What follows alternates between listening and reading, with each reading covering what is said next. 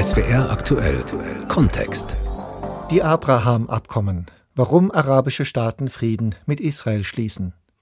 Das kam schon einer Sensation gleich. Israels Regierungschef Netanyahu trifft sich Mitte September in Washington mit seinen Amtskollegen aus den Vereinigten Arabischen Emiraten und Bahrain. Gemeinsam unterzeichnen sie die sogenannten Abraham-Abkommen, was einem Friedensvertrag gleichkommt. Immer mehr Länder schließen sich an, zuletzt Marokko, das eine Normalisierung der Beziehungen zu Israel ankündigte. Kritik kommt von den Palästinensern. Da ist von Verrat die Rede.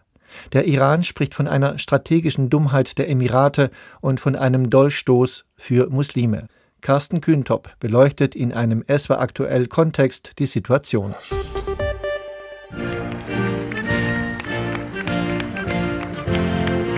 Feierliche Zeremonie vor dem Weißen Haus. US-Präsident Donald Trump, Israels Premierminister Benjamin Netanyahu, der Außenminister der Vereinigten Arabischen Emirate, Abdallah bin Zayed al Nahyan, und der Chefdiplomat von Bahrain, Abdulatif bin Rashid al-Sayani, unterzeichnen die sogenannten Abraham-Abkommen. Trump Sie wählen eine Zukunft, in der Araber und Israelis, Muslime, Juden und Christen zusammenleben, beten und träumen können, Seite an Seite, in Harmonie, Gemeinschaft und Frieden. Nach Ägypten und Jordanien sind die Emirate und Bahrain die ersten arabischen Staaten seit Jahrzehnten, die mit Israel volle diplomatische Beziehungen aufnehmen. They said it couldn't be done, but President Trump did it. The first Middle East peace agreement in decades. Trump schreibt Geschichte, Trump ein Friedensstifter. Bereits kurz nach der Zeremonie wirbt dieser Wahlkampfspot um Stimmen für den US-Präsidenten. President Trump nominated for the Nobel Peace Prize. Doch ob die Abraham-Abkommen eine neue Ära des Friedens im Nahen Osten einläuten, ist fraglich. Die Emirate und Bahrain führten nie Krieg gegen Israel. Bereits seit Jahren gab es Kontakte und Handelsbeziehungen, die immer mal wieder öffentlich wurden. Zudem leisten die Abkommen keinen Beitrag zur Lösung des Kernkonflikts der Region. Das ist die Frage, wie sich Israelis und Palästinenser das Gebiet zwischen Jordanfluss und Mittelmeer teilen können. Stattdessen geht es offenbar vor allem darum, eine arabisch-israelische Allianz gegen den Iran zu schmieden.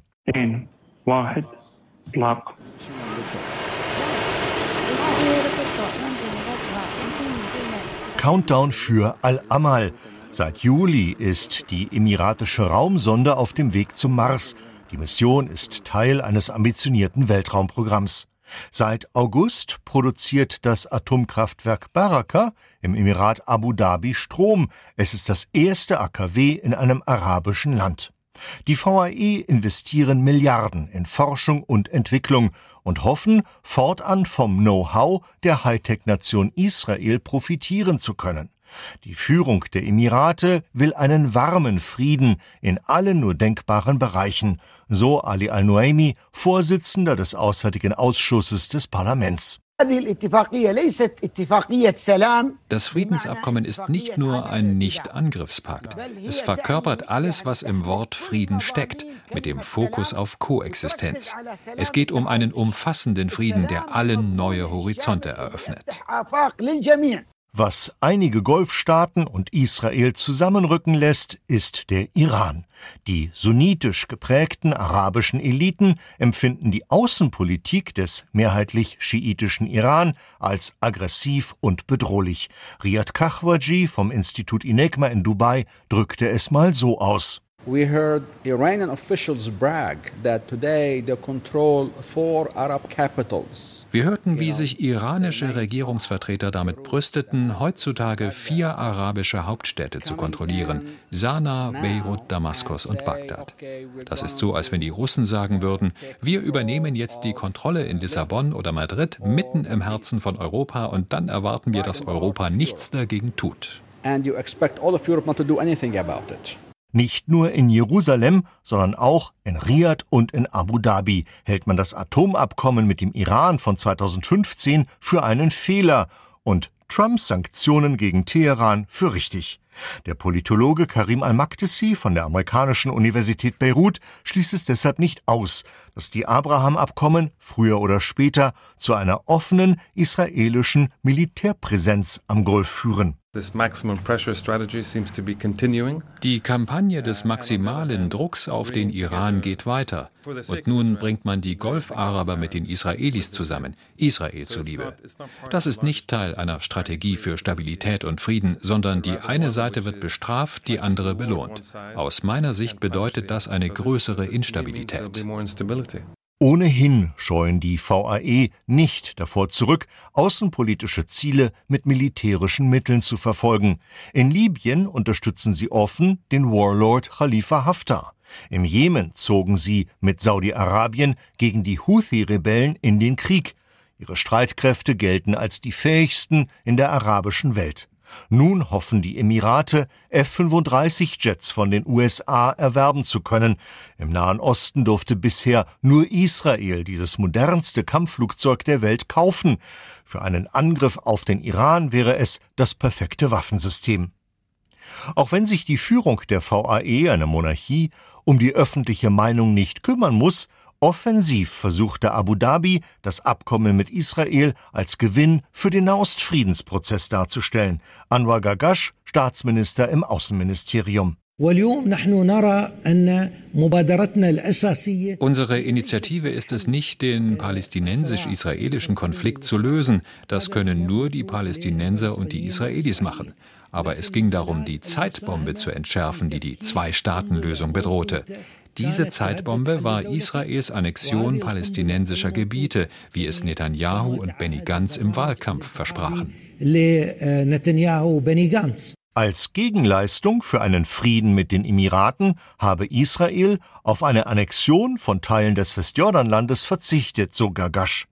Vielen Palästinensern fällt es schwer, dies als Errungenschaft zu sehen, schließlich wäre eine Annexion ohnehin völkerrechtswidrig gewesen. وقد توضأ صلى الله عليه وسلم من مزادة مشركة ومات ودرعه مرهونة عند يهودي Diese Predigt hatte es in sich. So gut habe der Prophet Mohammed seinen jüdischen Nachbarn behandelt, dass dieser schließlich zum Islam konvertiert sei, sagte der Prediger. Abdurrahman as-Sudais ist der Imam der großen Moschee von Mekka, ernannt vom König persönlich. Drei Wochen nach Bekanntgabe des Deals zwischen den VAE und Israel predigte er im saudischen Fernsehen für offenen Dialog zwischen Muslimen und Juden und gegen leidenschaftliche Gefühle und feurigen Enthusiasmus. Offiziell ist die Position von Saudi-Arabien unverändert. Der UN-Vollversammlung sagte König Salman im September, dass die arabische Friedensinitiative von 2002 weiterhin auf dem Tisch liege und fügte hinzu, wir unterstützen die Anstrengungen der US-Regierung im Nahen Osten, Frieden zu erreichen, indem Palästinenser und Israelis an einen Tisch gebracht werden, damit sie eine gerechte und umfassende Vereinbarung erzielen. Vom saudischen Kronprinzen Mohammed heißt es, er wolle auf Israel zugehen, sein Vater sei aber dagegen. Mohammed führt faktisch die Regierungsgeschäfte und bereitet die Bevölkerung bereits auf Veränderungen vor. Den Chefredakteuren der staatlich gelenkten Medien schrieb er, die Politik der VAE und Bahrains sei historisch und ehrenwert. Daraufhin setzte der Fernsehsender Al Arabiya ein dreiteiliges Interview mit Prinz Bandar bin Sultan an. Der ehemalige saudische Geheimdienstchef nutzte es vor allem für Palästinenser-Bashing. Was ich von der palästinensischen Führung kürzlich gehört habe, war schmerzhaft. Das niedrige Niveau dieses verwerflichen Diskurses erwartet man nicht von Vertretern, die weltweit Unterstützung für ihre Sache suchen.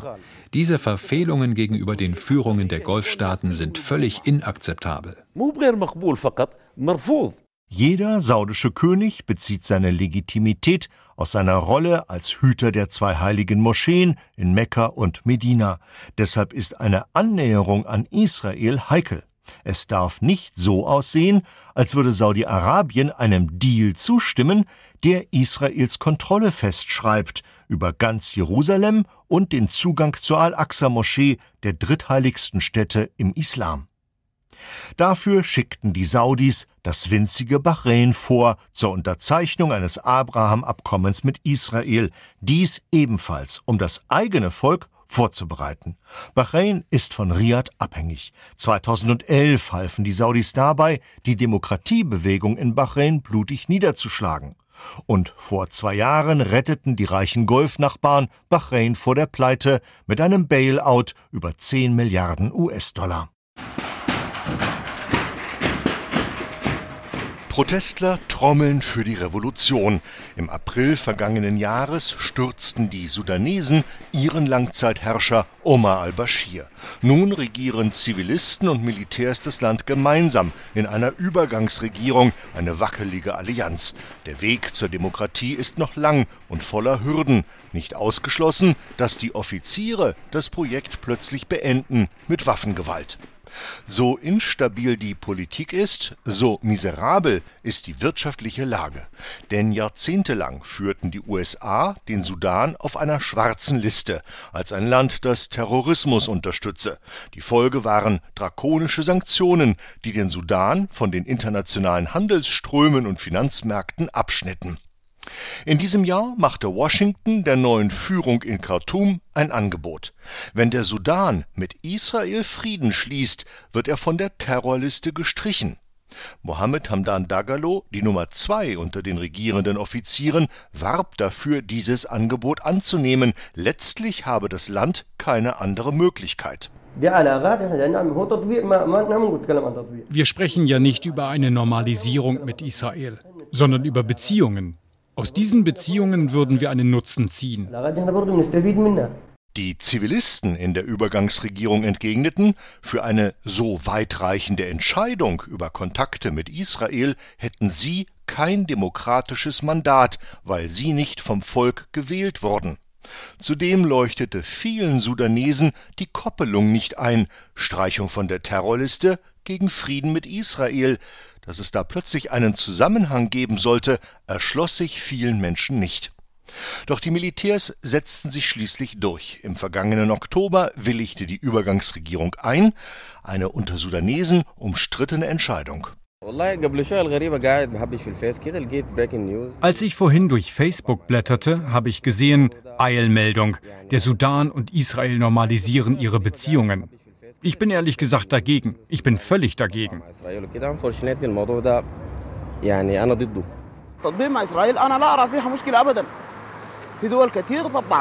Ich sehe da keine Probleme. Viele Länder haben ihre Beziehungen mit Israel normalisiert und sie sind unter den besten und führenden Ländern. Das ist ein sehr, sehr guter Schritt und wir sind dafür.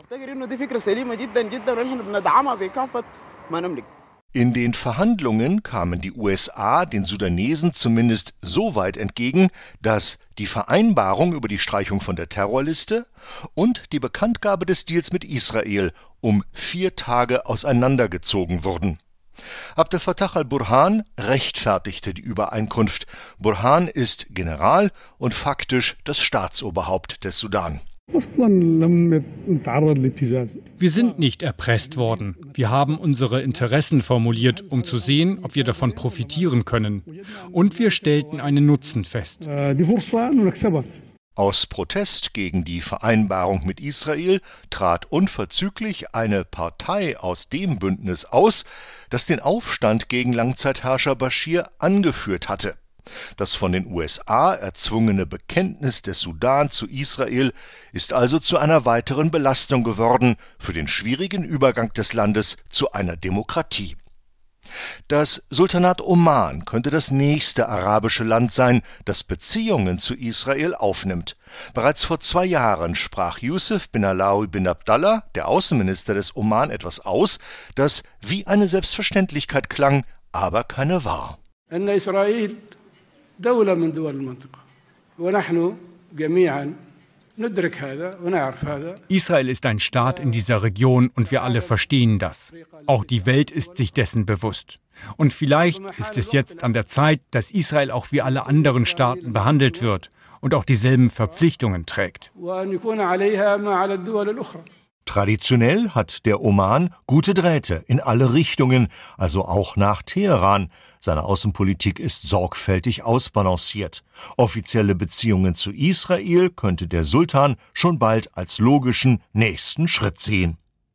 Die Abraham-Abkommen der VAE und Bahrains mit Israel zeigen, wie regionale Rivalitäten das Machtgefüge im Nahen Osten verändern. Guido Steinberg von der Stiftung Wissenschaft und Politik in Berlin. Hier liegt jetzt ein de facto Bündnis vor zwischen den VAE, Bahrain, im Hintergrund auch Saudi-Arabien und Israel und das ist gegen Iran gerichtet und das weist eher auf Konflikt, in der Zukunft vielleicht auf einen Krieg hin. Ich befürchte, dass dieser Friedensschluss, wie auch immer man das nennen will, tatsächlich zu mehr Konflikten führen wird. Guido Steinberg von der Stiftung Wissenschaft und Politik die Abraham-Abkommen, warum arabische Staaten Frieden mit Israel schließen. Ein SW aktuell Kontext war das von Carsten Kühntop.